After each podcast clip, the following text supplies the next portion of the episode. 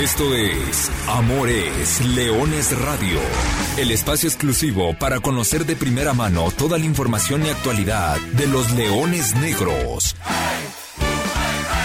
Aquí formarás parte de una manada que nunca deja de rugir. Comenzamos.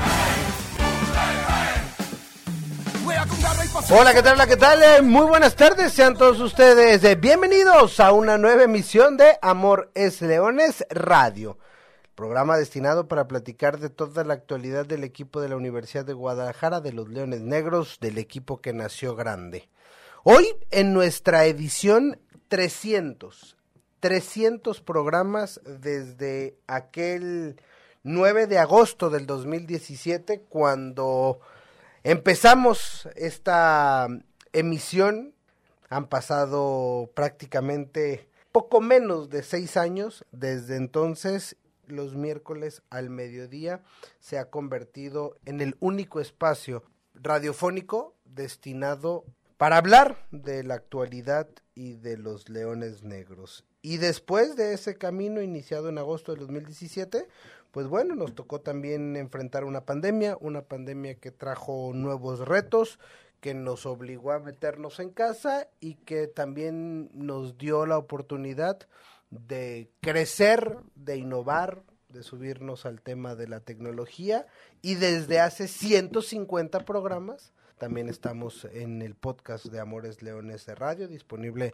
en todas las plataformas digitales. Eso arrancó el 15 de julio del 2020, hace tres años, justamente cuando arrancamos con el podcast que, que semana a semana también pues ha ido ganando su lugar en, en la podcastosfera Gracias, gracias a usted, gracias a todos los que en algún momento se comunicaron con nosotros, los que nos llaman, los que participan, los que nos escuchan, porque finalmente este es un proyecto hecho con el corazón justamente para toda esa gente que está interesada en saber un poco más del equipo de la Universidad de Guadalajara. De repente los espacios pues eh, no abundan, cuesta mucho encontrar lugares donde se pueda platicar de la liga de expansión, no se diga, o en, en, aquel entonces de la Liga de Ascenso, y, no se diga de los Leones Negros, ¿no? Tienen que andar muy bien, tienen que andar, hacer algo muy bueno o muy malo para que se pueda hablar de los Leones Negros, y, y a diferencia de eso, en, en, Amores Leones todos los miércoles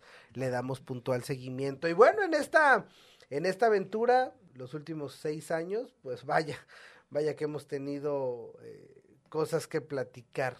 Imagínate, en aquel entonces estábamos en medio de la apertura 2017. Era un equipo dirigido, el, primer torneo del equipo dirigido por, por Jorge Dávalos. Eh, después nos tocó el clausura 2018. Después de los primeros 20, 30 programas, llegamos a la previa de una final, una final que se hizo desde Tapachula. Este, digo, muchos recuerdos. Eh, una pandemia de por medio, una nueva categoría, Liga de Expansión, y hoy seguramente dirán, ¿y de qué van a hablar? Esto, si, si, si ya no hay nada, ya no hay torneo, ya se acabó el, el, el clausura 2023. Bueno, pues hoy hay que platicar porque después de 300 programas, los Leones Negros pasarán a una nueva categoría. Y hay que hablar de todas las novedades que se vienen increíblemente para la Liga de Expansión y para el fútbol mexicano. Esas decisiones que, bueno, siguen tomándose, pero que ya habrá tiempo. Otra vez, reiterar el agradecimiento, eh, el que se sume con nosotros de cualquier otra manera, que nos haya escuchado, que le haya dado play un podcast, que sintonice frecuencia deportiva, que se haya comunicado, si ha sido ganador de, de alguna promoción, de boletos para ir al estadio, pues con mucho gusto que lo haya disfrutado y, gracias, gracias por permitirnos, gracias a Lulú Martínez que también desde entonces siempre ha sido eh, fiel escudera, que ha visto pasar a, por aquí a todos, productores, productoras que han, que han venido, conductores, conductoras. Y, y que bueno, aquí seguimos Lulú y un servidor Arturo Benavides con el gusto de saludarlos y si nos lo permite, pues vamos por otros 300. Gracias nuevamente por estar con nosotros, saludándolos con mucho gusto. Buenas tardes, buen miércoles, se nos acaba el mes de mayo. Profesor Carlos Alberto Valdés, ¿cómo andas? Buenas tardes. Hola, ¿qué tal, Artur? Primero, felicitarte a ti que has estado a lo largo de estos 300, bueno, unos 297, unos 296, porque el señor que en ese momento era soltero en el 2017, hoy ya es orgullosamente casado. Sí, felicitarte a ti, a Lulú, agradecer a toda la gente que está del otro lado. A mí me tocó escuchar ese primer programa, estando precisamente del otro lado, escuchando este programa muchas veces y lo hemos platicado fuera de micrófonos. Yo organizaba laboralmente mi semana para que el, vier el miércoles aprovechar este lapso que había algo de contenido que quería escuchar en la radio para sacar pendientes y para que me tomara en traslados. Muchas cosas han cambiado, me tocó ser invitado, me tocó ganar, me tocó participar y hoy estamos ya de planta y de antemano te agradezco a ti, a toda la gente que nos escucha miércoles a miércoles. Yo creo que es muy probablemente repetimos hasta el cansancio esta frase, que aquí nunca faltan temas. Cuando tenemos Liga TDP, cuando tenemos a las Leonas Negras, cuando tenemos a la Liga Premier y cuando tenemos ciertas particularidades del calendario de la Liga de Expansión. Y decimos el que puede sonar a veces atópico, que tenemos muchos, muchos temas que hablar. Hoy no es la excepción, más allá de que ya haya campeón del clausura, que por cierto yo creo que es uno de los primeros torneos a nivel mundial en el cual todavía no termina, todavía no se termina por darse rojazo a la temporada y ya se han ido cayendo equipos, equipos que participaron ya no existen, con lo cual tenemos que platicar de eso. Y además de lo que viene para esta liga de expansión porque se va a venir un sistema de competencia nuevo, se va a venir un nuevo torneo, un nuevo nombre para el mismo, se va a venir otro tipo de competición y además son 300 los programas de Amores Leones Radio y en esos 300 programas cuántos logos de la Liga de Expansión, Liga de Ascenso, etcétera, etcétera, habrán habido de manera oficial, cuando menos con la inclusión del tema del banco, el cambio de nombre, posteriormente el año en cual se cambió el, el logo en el extinto Ascenso MX, ahora la Liga de Expansión, el Grita México, el Grita por la Paz, es una auténtica locura en 300 programas, seguramente 299 logos diferentes ha tenido la competición. Y equipos eh, han pasado, o sea, eh, hablamos de, de que Leones Negros juega contra Potros Guaem, jugaba contra Juárez, contra el TM Fútbol Club, contra Murciélagos de los Mochis, contra Cafetaleros de Chiapas, contra Atlético Zacatepec, contra el Atlético de San Luis, equipos que a la postra desaparecieron, los Cafetaleros de Tapachulas hicieron Cafetaleros de Chiapas, Zacatepec mutó, eh, el Atlético de San Luis ascendió, Juárez compró una franquicia, y, desde entonces pues han pasado tantas cosas. Pero bueno, eh, es un poco... Eh, gracias, gracias. Nosotros, eh, el trabajo es justo eso, es, es llevarles la información y, poder tener un espacio destinado para platicar de los leones negros y bueno, en, en estos casos de lo que repercute alrededor de la vida de Leones Negros. Y, hoy es el turno de, de, hablar de la Liga de Expansión. Y rápido, profe, hablar de, esta Liga de Expansión que, que tuvo campeón y un campeón que da gusto, pero duele. Eh, y hay que decirlo como tal, y estamos en Amores Leones. Eh, en tres años que duró la Liga de Expansión, porque pues, se nos va a acabar ya, en, seis torneos, fueron cinco campeones, y de esos cinco campeones, eh, dos fueron jaliscienses. Y el único que, que no dio el, el do de pecho fue, ha sido Leones Negros. Sí, y esto es en especial llamativo porque en su momento fueron benjamines de la competición los que a la postre han campeonado. Y ojo, que todavía Tapatío tiene la oportunidad de consagrarse campeón de campeones, con lo cual se uniría a Tepatitlán, no solamente ganando un torneo, sino además consagrándolo con el campeón de campeones. Se terminó coronando el equipo de Gerardo Espinosa en un duelo muy intenso, en un duelo muy peleado. Nos tocó estar en el estadio viendo este partido. Por momentos y por instantes parecía que se olvidaban que era un eh, partido de liga de expansión por el ritmo, por la intensidad, por la velocidad y por ciertas cuestiones que terminaron por dar un espectáculo muy, muy llamativo y totalmente lo contrario a lo que normalmente se puede esperar de esta división de plata. A partir de ahí, dos equipos que llegaban con particularidades muy especiales. El caso de Gerardo Espinosa teniendo que recomponer el tema de ser una una franquicia y consolidar ciertos futbolistas que le quiten, que le, que le sumen, que le presten, etcétera, etcétera, lo pudo llevar más allá de no ser un equipo futbolísticamente acoplado y futbolísticamente dúctil para generar posibilidades para potenciar a sus futbolistas. A partir de ahí lo pudo vencer y lo pudo potenciar el equipo de Tapatío. Del otro lado, un relevo en el banquillo magnífico, más allá de haberse quedado eh, con el subcampeonato, el equipo de Atlético Morelia cambió por completo la cara con la llegada de Carlos Adrián Morales, se quedaron muy cerca, lo pelearon bastante y como resultado tenemos que el campeonato se tiñe de color rojo y blanco en la liga de expansión. Y bueno, vendrá la final por el campeón de campeones, la ida el próximo sábado en el Estadio Jalisco. 7 de la tarde noche, la vuelta el sábado 3 de junio, también 7 de la noche en el Estadio Ciudad de los Deportes, es como se jugará el eh, campeón de campeones de esta temporada 2022-2023. Enhorabuena, felicidades para Tapatío, lo hizo de muy buena manera y ahí está el título y el campeonato en sus manos. De repente me quedaba pensando cuando decían, oye, pues es que Atlanta y Tapatío van a jugar por nada, claro, porque es un finalmente ese campeón de campeones tendría que pelearse por el ascenso al, máximo circuito. En este caso, pues ya sabemos las condiciones, no existe el ascenso, y entonces eh, escuchaba, pues van a jugar para qué, por nada, pues por el título, no por ganar. Y me quedé la reflexión, ¿y Chivas y Tigres por qué van a jugar? Pues por lo mismo, ¿no? Por ganar, por un título, o sea, no es como que, ¿qué más ganas? Pues ganas un campeonato, ¿no? Y ponerle una estrellita no gana más, no califica nada, ya calificaron los que tenían que calificar a los torneos internacionales, que tampoco es como que sea tan complicado porque juegan todos. Entonces, o sea, sí, van a jugar, ¿por qué? Pues por lo que se juega en el deporte profesional, para ganar. Claro, hoy una segunda división tendría que jugar para ganar eh, un derecho a jugar en la categoría de arriba. Pero bueno, desde hace tres años el fútbol mexicano tiene dos historias muy diferentes.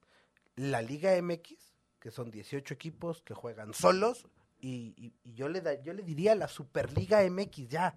Y claro, son los que ganan los reflectores porque son los equipos populares. Y después tenemos el fútbol mexicano real, que podría ser la primera, la segunda y la tercera, que hoy se llaman Expansión, Premier y TDP. ¿no? Y ya, y que esas sí jueguen como deben de jugar. Pero bueno, esas ya son utopías. Solamente para terminar este tema, y me parece que sí, la lectura que le dan desde varios micrófonos de que no tiene un sentido, termina por ser un tanto elitista, pero del otro lado también apuntar a la liga, porque me parece que se haya tardado tanto en designar cómo se va a jugar, tampoco es que la Liga MX haya condicionado en demasía, porque sabías que por reglamento en la Liga MX se tiene que jugar jueves y domingo. A partir de ahí te ibas a adaptar por ser la segunda división o la división inferior a esta Liga MX. Con lo cual a mí sí me deja ese mal sabor de boca que se haya tardado tanto la propia liga y que la misma competición se tire al suelo y no se dé a respetar. Eso sí me parece que es llamativo y lacerante en clave tratar de aumentar y potenciar el propio sistema y la propia competencia. Y hay que platicar de lo, de lo que viene. Lo que viene para el fútbol para el fútbol mexicano, eh, ojo, vamos a platicar un poquito de lo que viene para el fútbol mexicano y automáticamente lo que va a repercutir eso para, para los efectos de Leones Negros, llámese Liga de Expansión. El fútbol mexicano el lunes pasado nombró a un nuevo presidente de la Federación Mexicana de Fútbol, Juan Carlos Rodríguez Vaz, quien será el encargado así lo dice su comunicado, de gestionar la creación de la Comisión Ejecutiva del Fútbol Mexicano.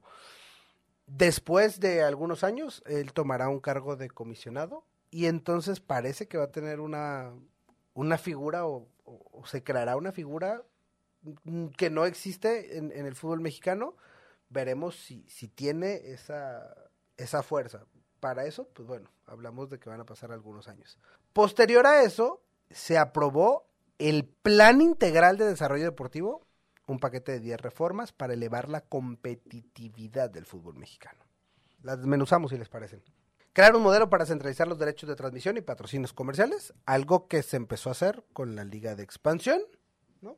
O sea, algo que ya se hace justamente con la Liga de Expansión. Medianamente funcionó, tal vez no con los eh, números que pudiera, no, muy lejos a los números que pudiera tener eh, el fútbol mexicano, pero otra vez, ¿no? Prueban con, con, la categoría de abajo, funciona, bueno, ahora lo llevamos a, la categoría de arriba. Venta de clubes, atracción de nuevos inversionistas, un dueño por equipo, o sea, eliminar la multipropiedad, un tema que se ha venido hablando, yo que de los 300 programas que tenemos, fácil, y si no es que muchos más años atrás. La tercera, todos los clubes a partir del 2024 están obligados a presentar reportes financieros, algo que a los equipos de la Liga de Expansión están obligados a presentarlos y no nada más a presentarlos, sino que adherirse a un esquema de control económico. Es decir, ese control económico que existe en la Liga de Expansión no existe en la Liga MX.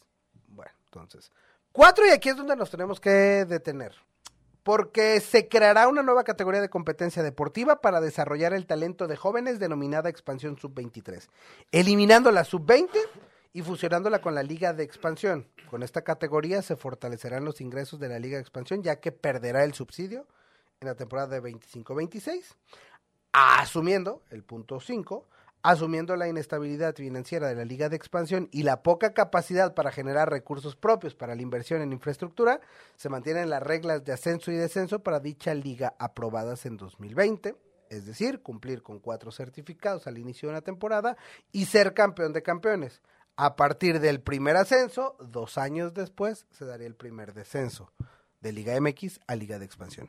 Hoy en día solamente hay un certificado, probablemente sean dos, si acaso tres, es decir, para temporada 2023-2024 seguiremos sin ascenso, veremos si para la 2025-2026 ya hay un cuarto certificado y veremos entonces si para la 2026 empieza un equipo a quedar campeón de campeones para que pueda llegar a ascender y si no, pues la 2026-2027 estaría ascendiendo el primer equipo y entonces para 2027-2028 no hay descenso y para 2028-2029 podría si es que llegase para entonces el primer descenso. Dios nos dé vida para llegar a esas instancias. Creo yo que en mis ojos no volverán a ver un ascenso en la historia del fútbol mexicano. Dijeran los antiguos, en esas nos viéramos. Y vamos a desglosar, porque primero, el punto de vista deportivo, el terminar eliminando la sub-20 me parece un golpe durísimo, durísimo, durísimo para la industria del fútbol volteando a ver, repito, el tema deportivo. ¿Por qué? Porque la sub-20 tiene una razón de ser. Existe un mundial sub-20. Existen categorías más uno, menos dos, más o menos similares a lo largo del mundo. Una sub-23, una sub-23 a nivel internacional se tiene que considerar como una categoría libre. Le vas a meter esta etiqueta que va a terminar por propiciar Ojo, lo estoy diciendo a todavía falta bastante para que arranque el torneo. Se va a terminar propiciando un verdadero cementerio de elefantes. ¿Por qué? Porque el futbolista que tenía la presión por hacer un buen año en la sub-20 para que lo voltearan a ver de la Liga de Expansión o inclusive del primer equipo de su respectiva institución, hoy le vas a terminar dando tres años de colchón. Y van a ver futbolistas que malamente en el fútbol mexicano con estos límites de edad se han convertido en parásitos del balompié. ¿Por qué? Porque juegan por cierta categoría. Hemos explicado lo que pasa en Liga TDP, hemos explicado lo que pasa en Liga Premier y se va a terminar por contagiar esa sensación de a lo mejor Juan Pérez no le alcanza para el primer equipo, pero nos va a dar tres años más en esta categoría. Entonces hay que dejar a Juan Pérez que está consumiendo un lugar y repito, yo siempre he sido de la idea que no hay que voltear a ver ni nacionalidades, ni categorías, ni mucho menos. Hay que voltear a ver capacidades. Y si en estas capacidades alguien está por encima del otro en el tema de edad, me parece que sí hay que potenciar al joven. Sin embargo, el poner el candado del sub-23 va a terminar dando al traste a muchos futbolistas que hoy están en la sub-18. ¿Por qué? Porque van a aumentar el colchón y va a quitar esa necesidad que puede llegar a tener institucionalmente un equipo de que si no le doy oportunidad a cierto joven, y retomando el ejemplo hipotético de un Juan Pérez, si no le doy la oportunidad en este semestre, ya no lo voy a poder tener dentro de la institución y lo voy a perder. esa necesidad se va a terminar aumentando y llegando a los 23 años, una edad irrisoria para estar cobijado por temas, entre comillas, de juventud. Entonces... Ser, ser, menor a los 23 años en el fútbol no es ser menor. En estos momentos, en Argentina se está disputando el Mundial Sub-20. Sí. Un mundial al que México no calificó. ¿No? se clasificó México al Mundial Sub-20 por incapacidad de, generar jugadores de esa. no fuiste al Mundial Sub-20 y además elimina la posibilidad de, de una categoría Sub-20. Y entonces ahora el jugador que sale de Sub-18, que cumple 19 años, pues a los 19 es muy joven. Entonces los equipos normalmente juegan al tope o al límite del reglamento de lo que te permite. Es decir, los jugadores, si te permitirán cinco jugadores este, menor, mayores, eh, van a utilizar a sus cinco jugadores mayores y los menores van a ser de 23 años, ¿no? Es decir, de, de la categoría límite para poder tratar de sacar una ventaja competitiva. Es decir, el tema de formación, me parece que el desarrollo de talento de jóvenes, en lugar de promoverlo, va para atrás. Creo que si se procura el desarrollo de talentos, pues entonces que sea expansión sub-21 o sub-20, no sub-23. Pero eso no es lo peor, señores. Lo peor es lo que viene, porque además ni siquiera va a arrancar tan no está preparado ni planchado el tema, ni se sabe cómo va a funcionar esto, que ni siquiera va a arrancar con la temporada. Esta liga expansión sub-23 arrancará en enero, a la mitad del año futbolístico. El Apertura 2023 se seguirá jugando como liga de expansión. Sin embargo, resulta que pues ante esta decisión, el club de fútbol Monterrey Rayados dice que el club ha tomado la decisión de dar por terminado el proyecto Rayados Expansión. Es decir, bueno, pues, si ya tengo Rayados y ya no tenía la sub-20, pues, pues, entonces ya no, no tengo dos equipos. Voy a enfocar todas mis baterías en tener pues el equipo para la expansión sub-23, que ya no va a ser Rayados. Entonces dicen, pues ya, próximo torneo pues ya, ya no va a participar. Y si a eso le sumamos que a Tampico no lo dejaron ascender, es decir, no hubo un ascenso, pues hoy la liga de expansión le ha pasado lo mismo que le pasó en aquel fatídico año 2020. Pues se ha quedado ahora con 17 equipos. Y ese camino que hoy ha tomado Raya 2, muy posiblemente lo replique Pumas con el equipo de Pumas Tabasco y en una de esas hasta Tapatío. Dicen, no, pues ¿para qué? En seis meses igual regresamos. Entonces podríamos pensar en que la liga de expansión se jugaría con 15, 16 o 17 equipos para el próximo torneo. Seis meses para luego darle pie a la nueva categoría. Y es que ya en este tema nos metemos, ya hablamos de lo deportivo el bloque pasado, ahora hay que hablar desde lo económico institucional. Número uno, que se vayan a replicar los nombres. A mí no soy ningún eh, experto en marketing, ni mucho menos, pero sí consumo mucho fútbol a nivel mundial. Que se replique el nombre, me parece que sería el acabose para, para este tipo de mercado. ¿Por qué? O sea, que se llame Toluca Sub-23 o Toluca Expansión. para mí, inclusive el tema de Toluca B o Atlético Mexiquense, a mí me parece mucho mejor como consumidor y también para vender este producto a lo largo del mundo, porque si se quiere vender el paquete completo de derechos de transmisión, lo cual me parece inteligente y me parece ad hoc a las necesidades globales a nivel mundial, sí, eso, eso me parece acertado, pero el replicar los nombres y que vaya desapareciendo Raya 2 Pumas Tabasco, que vaya a desaparecer Tapatío para que aparezca Chivas Sub-23, Monterrey Sub-23, Pumas Sub-23, me parece que va a ser una muy mala decisión porque le vas a quitar todavía más ese sentimiento de pertenencia al aficionado que te apunta a que SECAF, a que Verde Valle, a que el Barrial, a que Cantera vayan a ser las sedes de este tipo de partidos. Entonces, ¿cómo le vas a poder vender al aficionado? Ven, invierte X cantidad de dinero en ver un partido que la próxima semana va a ser gratis o no va a tener ingreso porque se va a llevar a cabo en un club deportivo como un partido más de la sub-20.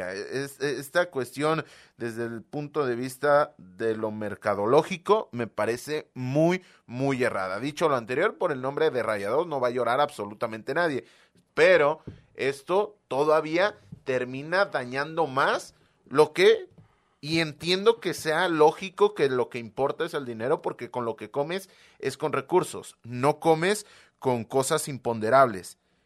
Pero es que ni siquiera se está haciendo bien este tema del dinero. Es que, es que no está planchado, o sea, volvemos a lo mismo. Con, cuando nació la Liga de Expansión es lo mismo.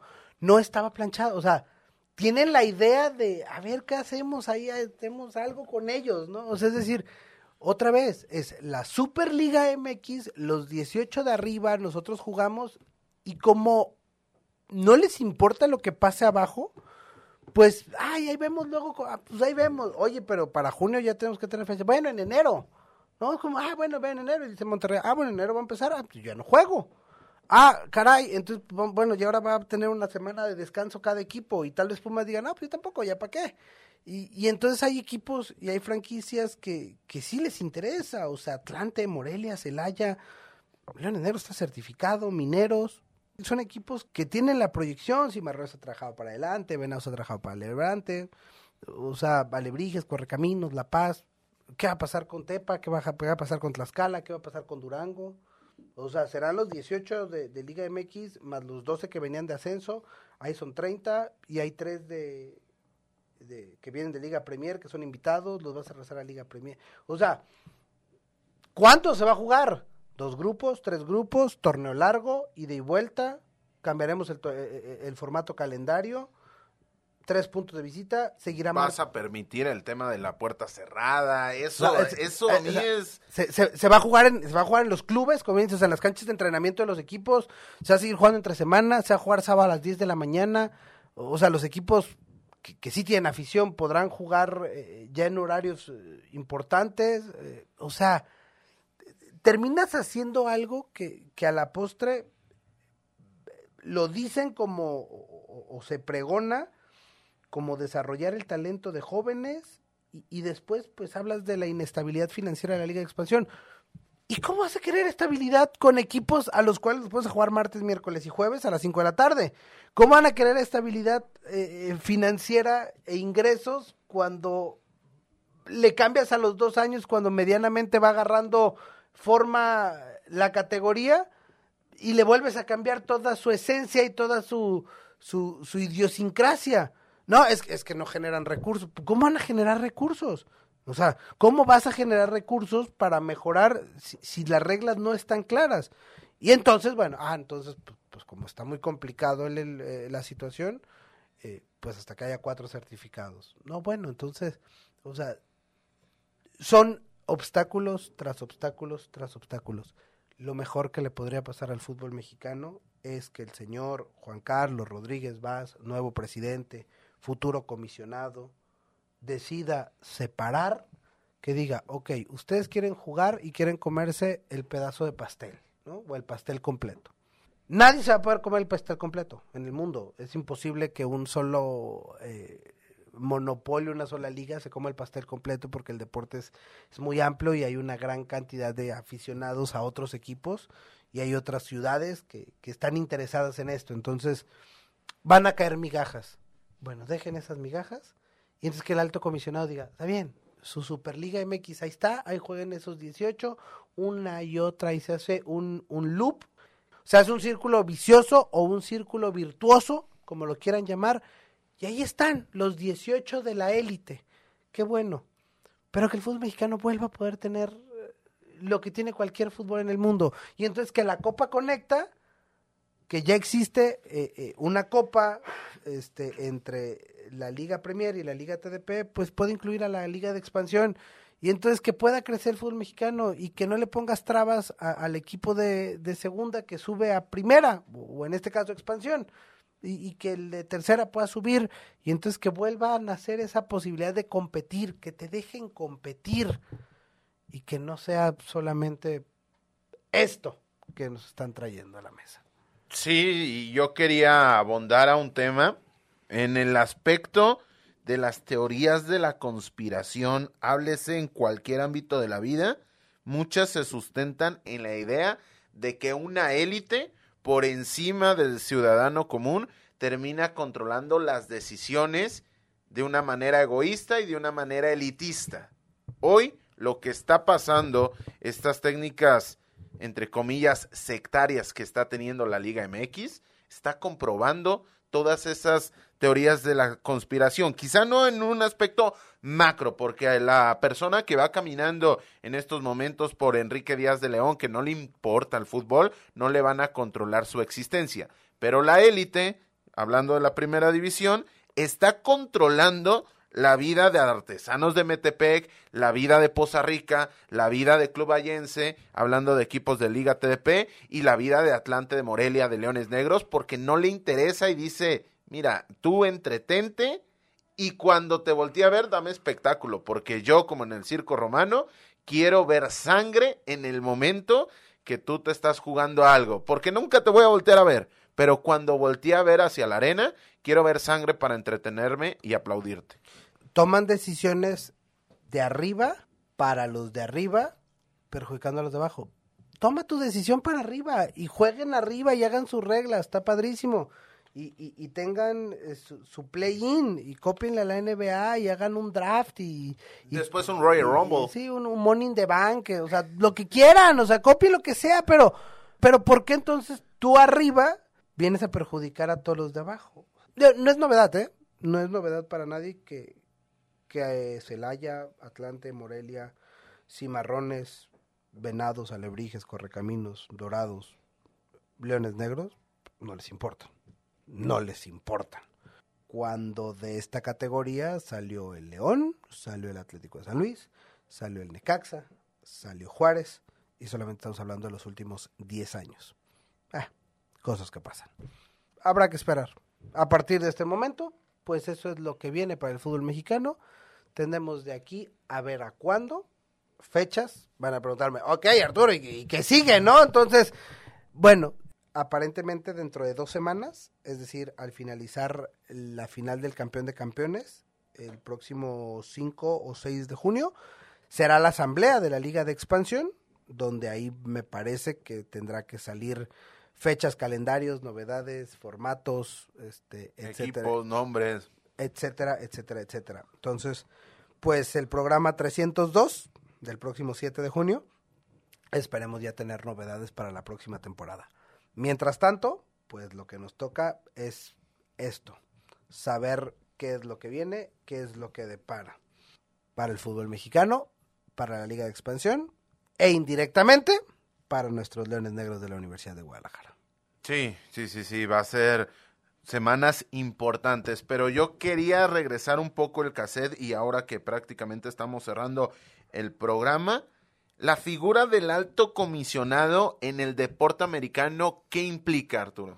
Implica un, un personaje que es el que toma las decisiones eh, trascendentes para mediar los intereses de todos llámese franquicias, llámese jugadores, llámese aficionados, llámese espectáculo deportivo. Entonces, eh, los dueños de los equipos, de las franquicias, necesitan mayores ingresos, los jugadores, los sindicatos de los jugadores piden mayores sueldos porque hay mayores ingresos, cambios de reglas para que mejore el espectáculo, sanciones y demás. Tienes una figura de un alto poder que no tiene jefe, simplemente es el que toma las decisiones y es el que manda finalmente. En, en- ¿Tiene en- algún tipo de lapso, tres años, cuatro años, seis Sí, años? tien- tienen periodos y se van. Y normalmente eh, los, los, los posponen este, y, y llegan hasta durar hasta 10, 15, 20 años. Entonces, bajo esa premisa, no le tiene que responder al dueño de cierta franquicia